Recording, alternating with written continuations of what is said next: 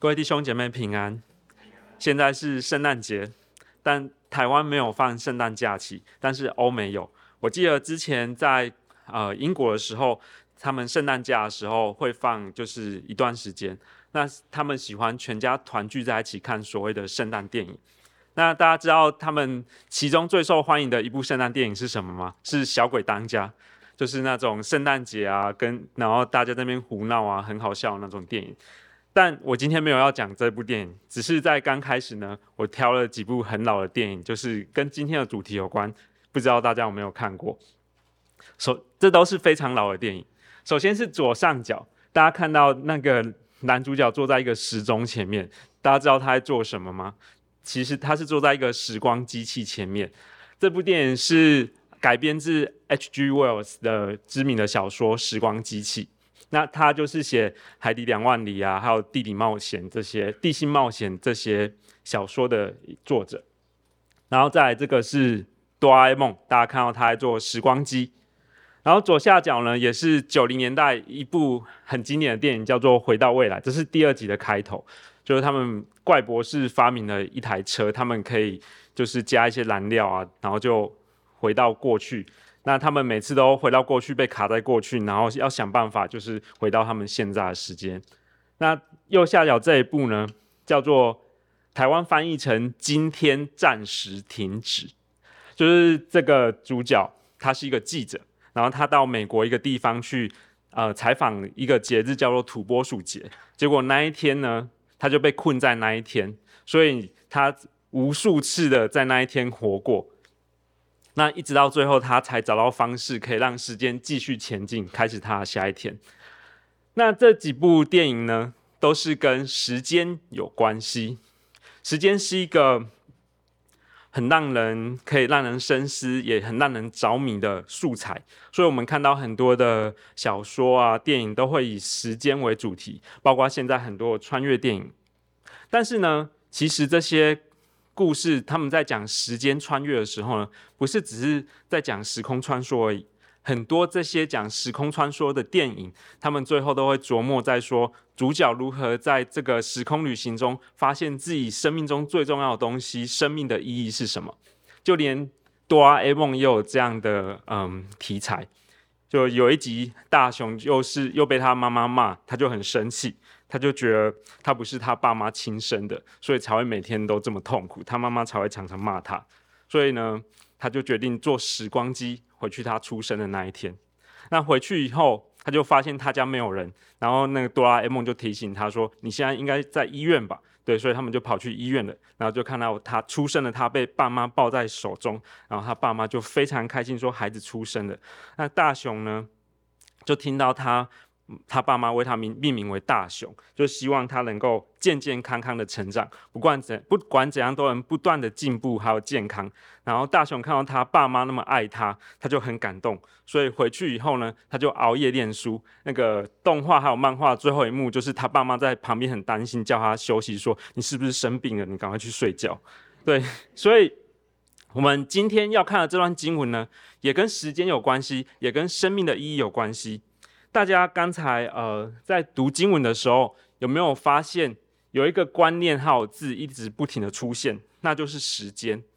那在传道书的第三章的一到十五节之中，谈到时间，谈到永恒，但它其实不不只是要谈时间还有永恒而已，它要谈论的也是生命的意义。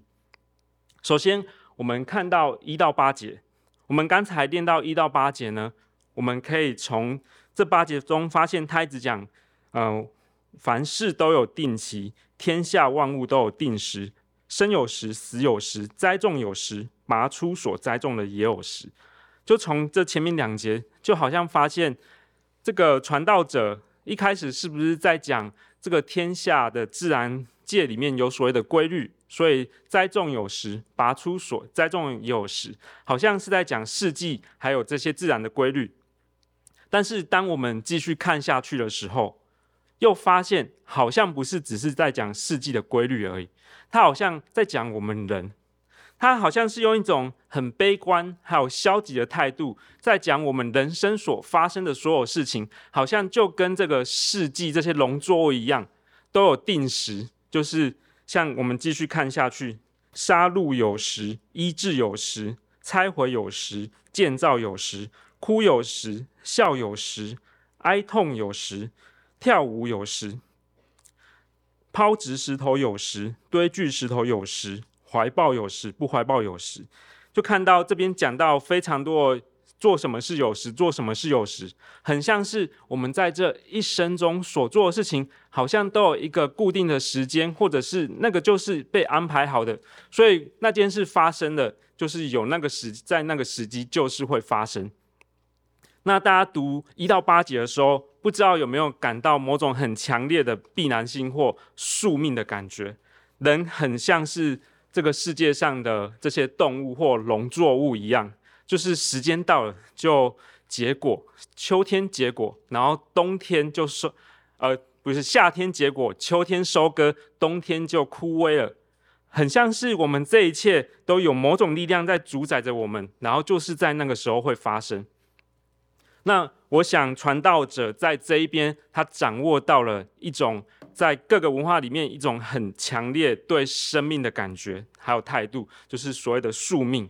就很像是发生这一切，好像都有一股力量主宰着我们，我们却没有办法挣脱和改变改变一样。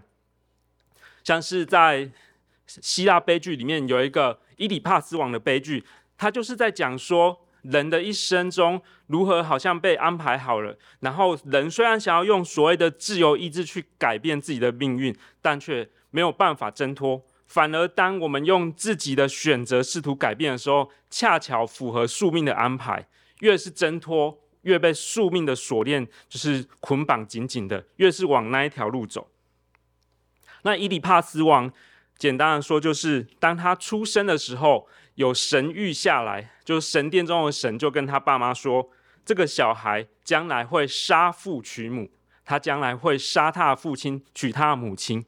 所以他们听到以后就很震惊，于是那个国王就派那个手下要把伊底帕斯杀死。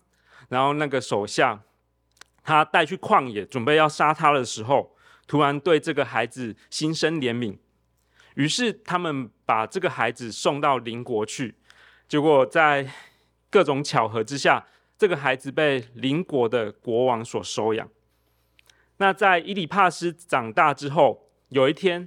太阳神又发了神谕给伊里帕斯和他的养父养母，告诉他们说，伊里帕斯将会杀父娶母。所以伊里帕斯呢，他不知道现在他的爸妈不是他真正的爸妈，他以为他会杀了他现在的爸妈，也就是他的养养父母，所以他就离开了他的国家，他就往邻国底比斯去。那个国家就是生他，呃，生他爸妈的那个国家。然后在前往那个国家的路路程中呢，他经过一条三岔路，三岔路口，命运的三岔路。在那个三岔路呢，那个伊底帕斯跟一台马车发生了冲突，一怒之下，他把对方的那台马车人全部杀了。那结果那台马车上呢，刚好有他的生父，就是底比斯国的国王，所以。伊里帕斯在他不知不觉，在他毫毫不知情的状况下，把他的生父杀了。在这个时候，神谕已经应验了一半。那伊里帕斯呢，杀了整台马车人以后，他又继续往底比斯国前进。那这时候，底比斯城外有人面狮身兽把守，大家看到那个图，就是人面狮身。然后人面狮身呢，就在底比斯城外把守，只要有人经过，就会把他抓过来，然后问他谜语。那如果答不出来，人面狮身兽就会把它吃掉。这时候，伊底帕斯经过人面狮身兽，就开始跟他玩呃猜谜游戏。第一个问题是：什么动物早上用四只脚走路，中午用两只脚走路，晚上用三只脚走路？大家应该知道这个题目的答案是什么吧？对，是人嘛，所以伊底帕斯王就说是人，然后人面狮身兽就是很不爽，想要凹单，所以他问了第二个问题：什么东西一开始是长的，后来变短，但最后又变长？这题比较难，大家可能，但是大家可能也猜得出来，答案不是海贼王鲁夫，答案是影子。对，所以呢，伊里帕斯王猜出来以后，那个人面狮身兽就跳下悬崖自杀了。那在这个时候，伊里帕斯因为拯救了底比斯的人，所以加上底比斯的国王已经被伊里帕斯杀杀死了，所以伊里帕斯就很自然而然的被拥戴成为国王。那他也娶了伊里帕斯城的王后，就是他的生母。所以在这个故事中就看到，他们想要呈现的是，呃，他们对人生有一种很悲观的看法，人想要挣脱那种命运的掌管。可是越挣脱，却好像被命运束缚得越紧。那大家可能会想说，那是希腊才这样子。那在，但是呢，其实不是在希腊才这样子而已。其实，在台湾的文化里面，也有这种很强烈的宿命的观念。大家可能有听过一句话，叫做“一切都是命啊，一切拢是命啊”，就是呢。我在台南长大，其实我蛮常听到这句话的。只要发生什么不如意的事或倒霉的事，就会说一切都是命啊。像如果大家去 Seven 买东西，然后你看到一个上班族他急着上班，他买了一个饭团，你就想说好心让他先结账。结果后来呢，对发票的时候发现你只差一号就中了头奖，你就心里很痛苦，就是说一切都是命啊，就只差一号，你就让给那个上班族。或者是你买了一间新房子，好不容易呢，就是存了很多钱，付了头期款，终于买到想要理想中的房子。结果好巧不巧，你还没有保保险的时候，那天晚上有一颗陨石从天上掉下来，把你的房子砸烂了，你就一生的积蓄都没了。你也只能说一切都是命啊。这像法国人也说 C'est la vie，就这就是人生啊。以前就是有一个广告，就说喝咖啡很好喝，就说 C'est la vie，但是这就是人生，不是说人生很美好的意思，也是在讲一切都是命。所以，我们看见我们的生命中，我们面对这个世界上的许多现象，我们面对自己人生中发生的许多事，我们会发出一个大灾问，就说为什么会这么巧？为什么就在这个时候会发生这件事？那传道者在这边就在跟大家讲说，好像这一切都有定时，那听起来好像非常的消极，宿命没有出路。所以呢，传道者呢就紧接着问了一个大灾问。传道者就问说：这一切有何意义呢？他问说：第九节，这样看来，做事的人在他的劳碌上有什么益处呢？我见神叫世人劳苦，使他们在其中受精炼。就是我们一生中这样的人，这么短的人生，我们在其中庸庸碌碌，好像就是植物或者是动物一样，受到这个世界的命运所掌管。我们在这其中劳碌有什么有什么意义呢？其实这个问题是很多人都在思索的问题。像曹操，他写《短歌行》。他前面几句呢，就很好的掌握这种人对于生命的这种变化没有掌握，或觉得呃意义的探寻的这个问题。短歌行的前面几句就说：“对酒当歌，人生几何？譬如朝露，去日苦多。慨当以慷，忧思难忘。何以解忧？唯有杜康。”就曹操那时候写《短歌行》的时候，他五十几岁，他正要南下打赤壁之战，要跟蜀国和东吴对决。那他前几句是非常消极的，他讲到说他在喝酒唱歌，他觉得他的人生很短，就跟朝露一样，露水早上出现，太阳一晒就没有了。那他人生经历了那么多，他觉得经历了很多这些辛苦或什么，他不知道为何他心中充满了忧思。他只能慨当以慷，就是唱很慷慨激昂的歌，但是仍然没有办法解忧，所以他最后就是说，唯有杜康，就是喝酒继续解忧。但喝酒不能解忧，这些对人生意义的探寻没有停止的一天。当然，曹操他自己对这个问题的回应，就是在中国传统文化里面，儒家文化很经典的对于人生意义的终极回应，就是所谓的立德、立言、立功。透过立下，嗯、呃，成为普世范例的德性，透过写下不朽之名作，透过立下天下霸业这些攻击，让自己的名声被永久的流传下去。他觉得他面对人生苦短、人生的意义这个问题，他的回答是透过建立天下霸业。所以他现在就是想要下去打赤赤壁之战，想要把呃东吴还有蜀国灭掉，统一天下，让自己的名声永远的传下去。但是，我想我们生命的意义，并不是建立在这些呃不朽的名声上，因为这些不朽的名声和我们其实没有什么关系。当我们死了之后，如果我们死后就什么都没有的话，那这些名声对我来讲又有什么意义呢？所以传道者他在这边问了一个大哉问，这个问题是从以前到现在有人类的时候，大家都会问的问题，就是我们在这一生中，在世界上的劳碌有什么意义？生命的意义到底是什么呢？我在过去二十几岁的时候，就是上大学以后，我开始思考这个问题，就是说，为什么我要活着？那我那么辛苦考上大学，本来以为考上大学就是一切，但考上以后才发现，并不是一切，人生才刚开始而已。那我自己的人生要何去何从？我生命的意义是什么呢？那我周遭很多家人朋友会去跟我说，不要想那么多啦，想这些问题没有意义，你就好好的活，快乐过每一天就好。但是我又觉得这就是一个真实存在的问题啊。我们如果去逃避它，不代表它不存在，而且这个问题是一个非常困难的问题。就连我后来练哲学系的老师，他也说，他年轻的时候。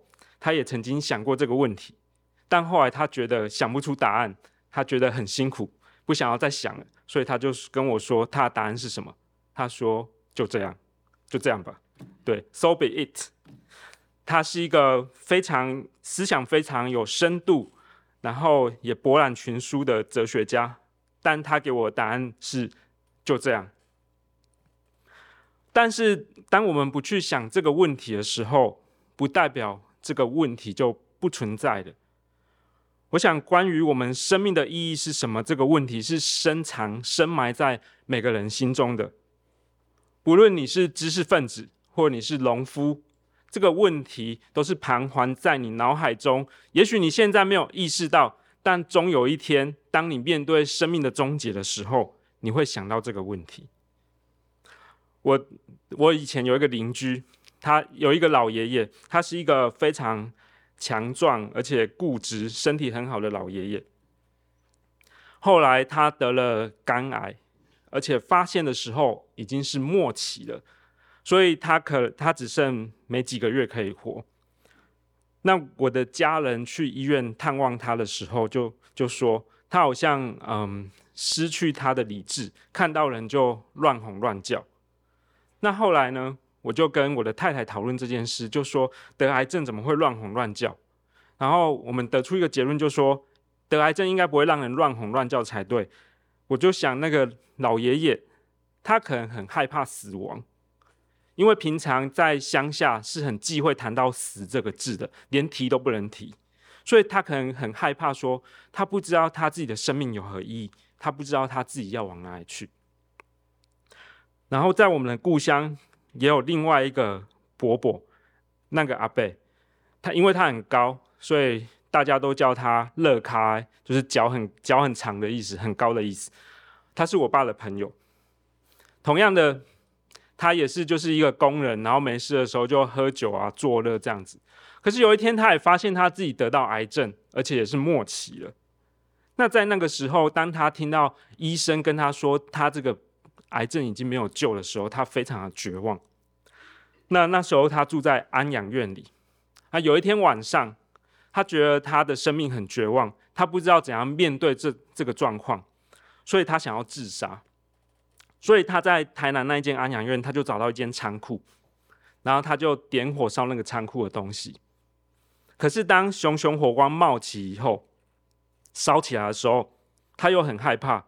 因为尽管他的生命只剩下几个月，但是他不希望他的生命就这样结束，所以他就跑走了。这件事是个悲剧，因为在安养院里有很多老人是行动不便的，所以后来烧死了好几个人。然后这件事也有上新闻。从这几个例子之中，我们可以看到，对于人生的意义，人要往哪里去？我们的生命到底为什么活着？这件事，这个问题是深埋在每个人心中的。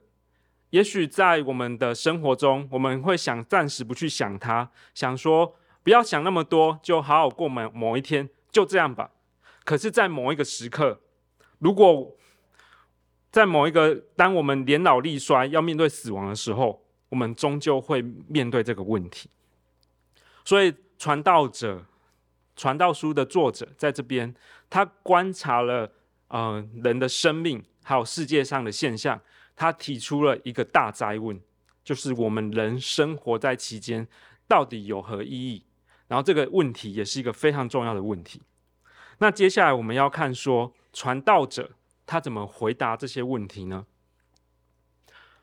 首先，我们看到十一节，十一节说：“神造万物，各按其时成为美好，又将永生安置在世人心里。”然而，神从始至终的作为，人不能参透。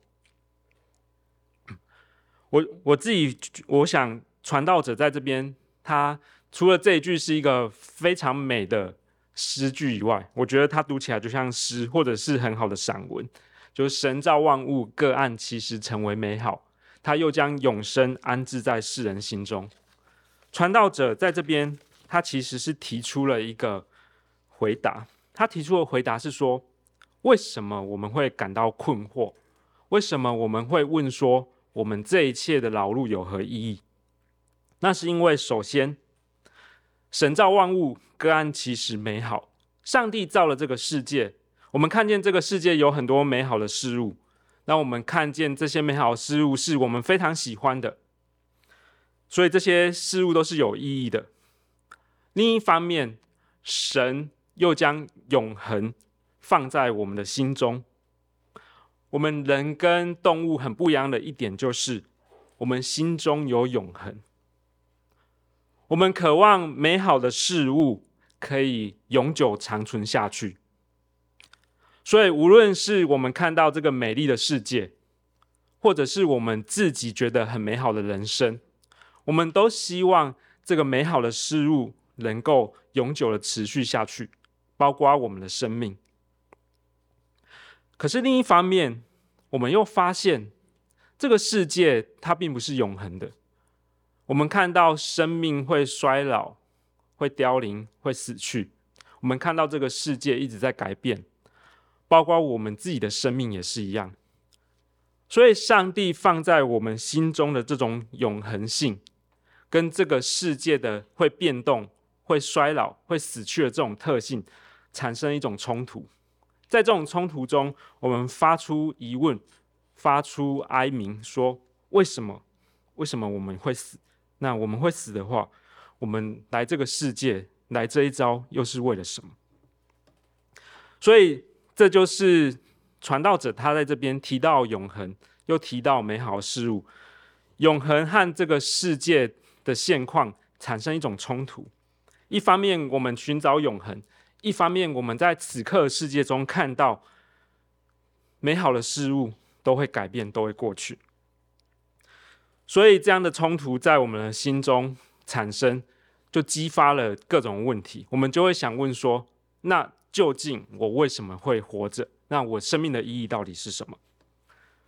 那在这个世界上，除了刚才我讲到，就是不要去想这些问题的这个回应以外，有一些诗人。或者是艺术家，或者是思想家，他们可能就会想说：既然在此刻的世界没有永恒，那我就专注在此刻就好了。我可以在此刻中发现一种类似永恒的东西。举个例来说，有一个诗人，他叫做韩坡，他就写了一首诗，在歌颂人寻找到永恒。他就讲，在这首诗的前几句，他就说：“找到了什么？永恒，那是拥有太阳的大海。诗人韩坡他观看自然界，他看到阳光照射在海面上，好像整个被海所吸收融合那种景象。他觉得他自己好像找到了永恒。也许他在，我不知道他在那个状况下他经历了什么，也许是经历了所谓的天人合一的状况，觉得自己跟自然已经融为一体了。所以虽然自己的生命会过去，但那种。就在那一刻，他觉得自己已经存在的那一刻美好时刻就可以永远长存下去，或者是他觉得只要专注在此刻美就够了，不需要再去想所谓的永恒。所以有一些人，哲学家、艺术家，他们会想说：我们没有办法找到真正的永恒，那我们就在此刻寻找永恒吧。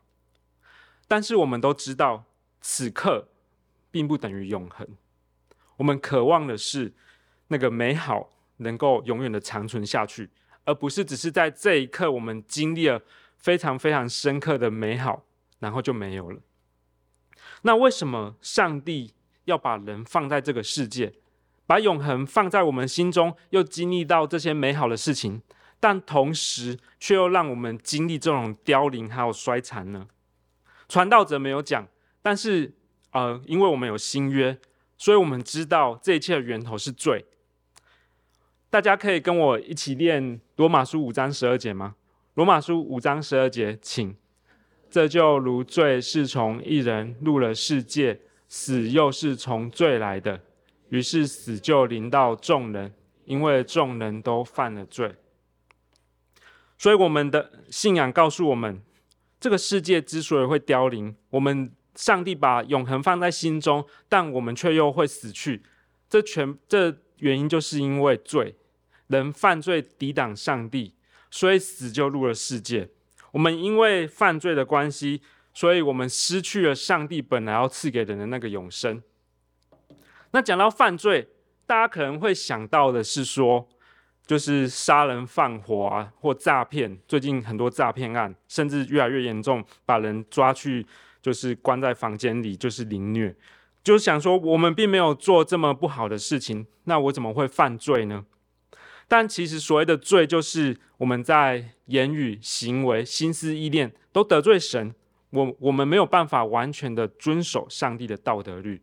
所以，虽然我们没有去杀人放火或诈骗，但是我们可能会嫉妒人，我们可能会恨人，或者背后说说别人的坏话。但而且呢，罪其实不只是在这些说，呃，我们就是违反这些道德律而已。甚至圣经告诉我们，在另一方面，我们不去行善也算是罪。雅各书说四章十七节说，人若知道行善却不去行，这就是他的罪了。如果我们心中有感动，知道我们在此刻应该要去帮助某个人，或者去做某一件善事，但我们却不去做。根据这段经文，我们那种压迫心中的感动，我们硬着心不去帮助别人，也算是罪。那照着圣经的标准来说，没有一个人是没有罪的。所以我们在上帝面前，我们都因为犯罪而而抵挡上帝，而上帝他是一个公义的上帝，所以他不能够无视我们的罪，他必须要依照他的公义来审判我们的罪。所以罪入了世界以后，罪扭曲了一切，包括我们人的生命，我们会衰老，会死亡，而这个世界美好的事物也会过去。所以，因为罪的关系，这种冲突就产生在我们的心里。我们人心中有永恒，我们渴望永恒，但是这个世界还有人已经被罪所影响，所以没有永恒。那接下来我们看说，传道者他是怎么回应呢？我们先看到十二节、十三节。我知道世人莫强如终身喜乐行善，并且人人吃喝，在他一切劳碌中享福。这也是神的恩赐。那大家可能会觉得，他这边的回应不是很消极吗？不就是跟我刚才提到一般的回应，就说我们就傻傻的过就好了，不要想太多。这种回应。跟刚才的回应有什么不一样？终身喜乐行善，在劳碌中享福。但是大家注意到，在十一节，嗯，传道者其实已经提到，一切的源头都是上帝。他已经提到说，这一切都是出于上帝。所以在他面对了这种永恒，还有此刻的这种冲突之中，他不是独自去面对。他讲到这一切都是出于神的手。他认识到神在背后掌权、主主管、主导一切，所以他才会得出这样的结论：终身喜乐行善，在劳碌中享福。因为他知道背后有神，所以他可以依靠这个神。他只要按一看，按照神的心意，好好的去活就好了。所以终身喜乐行善，他的喜乐不是来自于犯罪的喜乐，他不是说终身诈骗行善，或者是。无所不及的发大财赚大钱，呃，喜乐，他不是说无无所不用其极，用尽各种方法让自己很开心就好。他是说喜乐行善，这代表他的生命是行在上帝的里面的，而且在劳碌中享福，就是他知道有一位神，所以他按照上帝赐给他的恩赐能力，还有所量给他的这一些福分，他就好好的做，他在那那边享福。所以，传道者的回应并不是一个消极的投降，而是他在上帝那里找到永恒。他知道神的手掌管一切，所以他就可以安然的面对他的生命。他就知道他的生命不是像是一个农作物一样，种在土里，就是春天的时候种，夏天的时候发芽成长，然后秋天收割，冬天就衰残凋零，好像不知道意义是什么。他知道这一切是在神的手中，他在神的手中，神那里，上帝那里有永恒。那也因为这样子，所以他紧接着在第十四节还有十五节说：“我知道神一切所做的都必永存，永存，无所增添，无所减少。神这样行，是要人在他面前存敬畏的心。”所以第十四节，他出于信心，他宣告说：人心中的那个永恒，已经在神那里了。神的手是永不动摇的，他是自由永有的神。所以神所做的工，跟我们手所做的工不一样。它不像这个世界上的东西一样会过去、会改变。神的旨意还有工作是绝对的。所以当人想要寻找永恒的时候，想要让这些美好的事物永远长存的时候，他知道那就在神那里，就在神的手中。所以他紧接着在十五节说：“现今的事早先就有了，将来的事早已也有了，并且神使已过的事重新再来。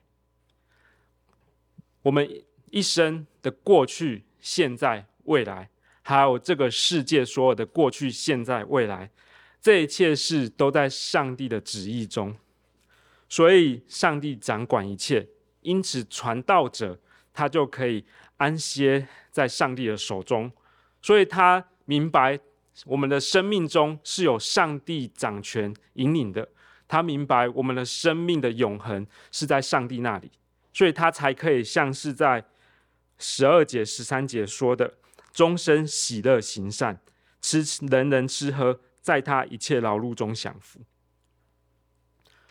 那我们要如何才能够像传道者这样有这样的福分，在上帝里面发现这样的永恒，得到这样的永恒呢？在传道者的时代，呃，上帝的启示还没有完全，但我们现在已经知道，就是这个东西就在耶稣基督里，在耶稣基督里人有永生。我们刚才讲到。人因为犯罪堕落，抵挡神，所以我们终末的结局是死。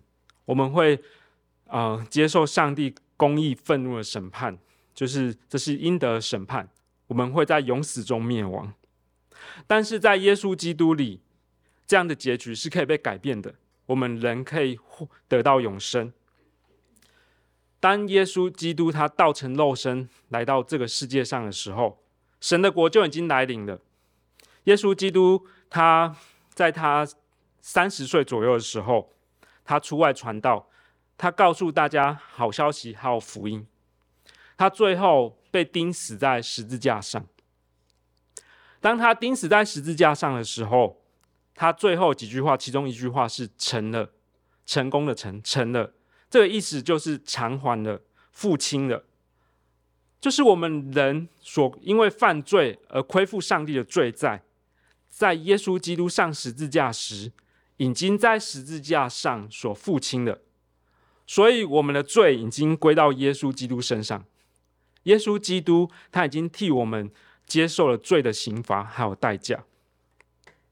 我们所有信的人，我们都不会再因为罪而接受那个灭亡的命运。相反的，我们要跟耶稣基督一样，耶稣基督他第三天从死里复活，所有信他的人将来也要跟他一样从死里复活。所以，当我们每一个人，我们只要愿意相信耶稣基督，他在十字架上已经赎了、除去了我们的罪。我们在上帝面前已经被看为无罪，被看为义的，我们将来就一定能够跟耶稣基督一样，就是从死里复活，得到永生。而这样的永生是从此刻就开始的，只要我们相信这样的救恩，这样的永生是从此刻就开始的。所以，我们只要单单因着信，我们就能够获得这边的传道者他所探讨的问题的答案。人一生在这个世界中劳碌的意义是什么呢？我们想要寻求永恒，可是我们又发现这个世界好像就是会改变，没有永恒。但这个答案就是在耶稣基督里，我们信的人都已经在都已经在耶稣基督里得到这个永生了，我们的罪都已经被赦免了。那今天是圣诞主日，我不知道当中有没有新朋友。有没有还不认识耶稣基督的人？但是如果你愿意的话，待会我祷告的时候，你可以跟我一起在心中祷告。我们的福音很简单，我们只要愿意相信就可以了。